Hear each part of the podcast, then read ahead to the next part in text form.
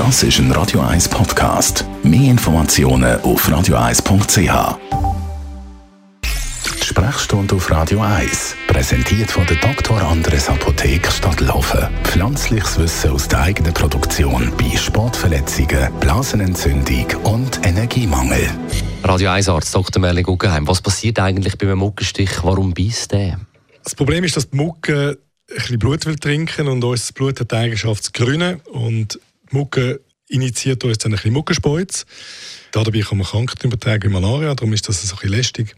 Und in dem Muckenspeuz hat es etwas, das macht, dass das Blut nicht grünt, sodass die Mucke, wenn sie ungestört bleibt, man kann eine Zeit lang trinken. Wir reagieren allergisch auf den Muckenstich, respektive den Speuz, der dort äh, von der Mucke dann in die Haut kommt und machen eine Histaminausschüttung und das Histamin von der Allergie vermittelte äh, Wirkstoff, der ausgeschüttet wird, der juckt. Und wieso werden gewisse Menschen mehr gestochen und andere weniger? Da haben wir ja früher immer gesagt, wegen dem süßen Blut.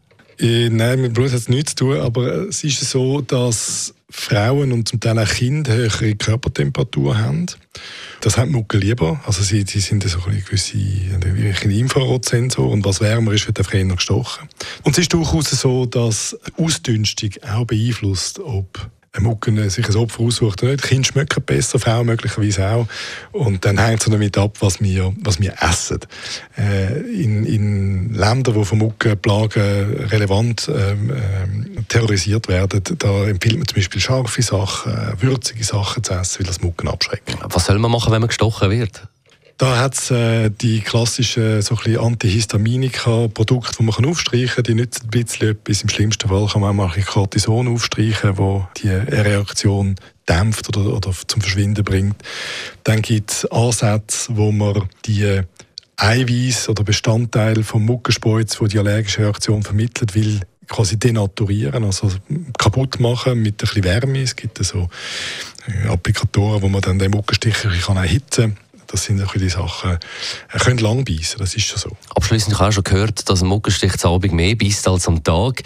Ist das so? Und wenn ja, warum? Das ist, ich sage jetzt vorsichtig, bislang wissenschaftlich nicht erhärtet, das ist ja nicht gut untersucht. Man hört es aber immer wieder. Die aktuell gängigste Erklärung jenseits von einer wissenschaftlichen Untersuchung und wir haben einen zirkadianen Rhythmus, wo das theoretisch möglich wäre, dass das zu einer bestimmten Tageszeit mehr oder weniger beißt, also die allergische Reaktion mehr oder weniger stark ist.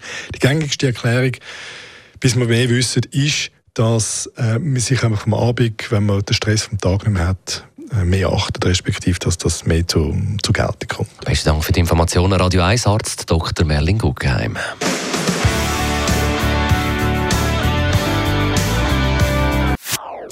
Das ist ein Radio 1 Podcast. Mehr Informationen auf radio1.ch.